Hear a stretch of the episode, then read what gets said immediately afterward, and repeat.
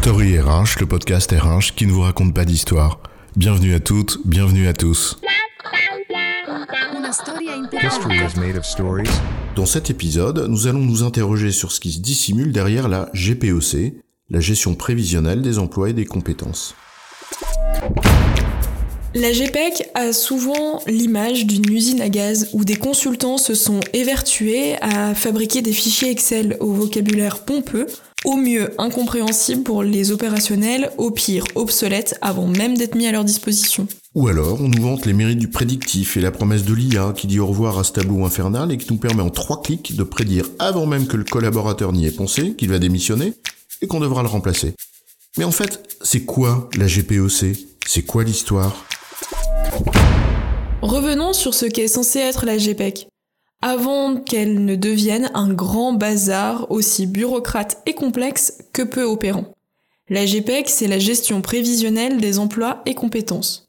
Bon, d'accord, c'est vrai que même le titre fait peur. Disons simplement qu'il s'agit de se poser trois questions.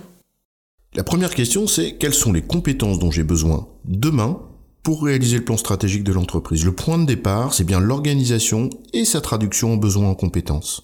Prenons l'exemple d'une entreprise dont le plan stratégique à trois ans a pour ambition de réviser entièrement ses circuits de distribution pour s'adapter à des comportements d'achat qui passent désormais par le numérique, avec une forte désaffection de l'achat en boutique. Non seulement elle a besoin d'anticiper un fort besoin en compétences digitales appliquées, data scientist, e-marketing, etc., mais aussi en termes logistiques, par exemple avec le développement du click and collect, l'importance d'un delivery rapide, etc. La deuxième question à se poser est celle de la situation de départ. En d'autres termes, quelles compétences avons-nous aujourd'hui et comment peut-on anticiper leur déformation à l'avenir? En tenant compte de la pyramide des âges, des départs à la retraite, mais aussi de la pression sur des compétences pénuriques, qui pourrait engendrer un fort turnover subi, etc. On a en effet besoin de savoir ce qu'est la situation de départ, mais c'est pas un exercice si facile. Il y a en effet les compétences identifiées parce qu'elles correspondent à celles que les personnes mobilisent dans leur poste, elles sont donc connues, évaluées et présentes normalement dans le système d'information.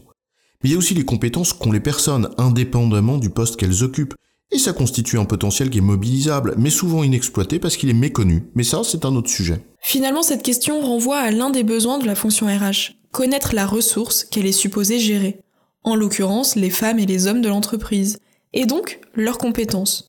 Et sur ce point, un SIRH bien pensé et bien structuré pourrait leur faciliter la tâche. Mais c'est un autre sujet. La troisième question coule de source. Entre ce dont on a besoin à terme et ce dont on dispose maintenant, et la manière dont ça va évoluer, eh bien on se demande comment passer de l'un à l'autre. Facile à formuler, oui, mais là encore, pas facile à réaliser.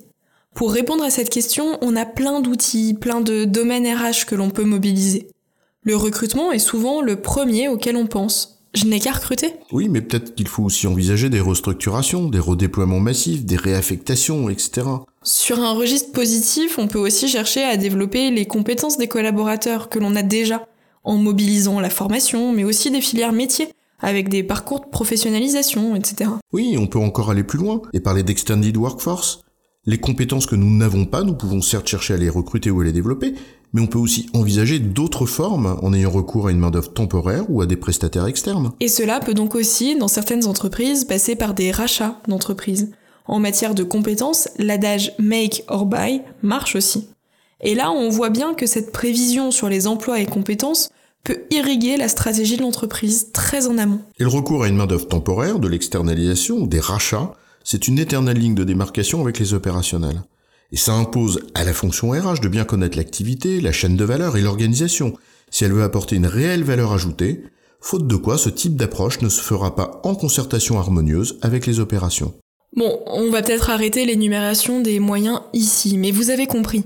La GPEC ne se résume pas à une liste à la prévère de compétences déclinées en niveau de base, de maîtrise, expertise, etc mais il s'agit bien d'une réflexion prévisionnelle qui irrigue l'ensemble des domaines RH et parfois également la stratégie de l'entreprise. Alors c'est vrai que la GPEC c'est souvent une usine à gaz peu opérationnelle quand on la théorise trop. Surtout que le P de prévision, quand l'incertitude fait rage, eh ben, c'est de plus en plus difficile. Tant que nos entreprises étaient dans un mouvement qu'elles jugeaient suffisamment stable et lisible, elles pouvaient s'inscrire plus facilement dans une logique de prévision. Mais à mesure que l'incertitude et la complexité caractérisent leur environnement, l'exercice devient vite délicat. Et ça ne veut pas dire qu'il faut abandonner cet exercice, mais peut-être faut-il se rappeler que prévision et prospective, c'est pas la même chose. Et que justement, il conviendrait d'envisager différents scénarios et d'ajuster le tir en fonction de ce qui advient réellement dans les faits. Finalement, faire preuve de souplesse et d'adaptabilité, en collant en permanence aux besoins de l'organisation tout en veillant à une prospective des métiers. Mais c'est plus facile à dire qu'à faire. Cela passe, comme tu le disais, pour la fonction RH, par une connaissance intime de l'activité et de l'organisation.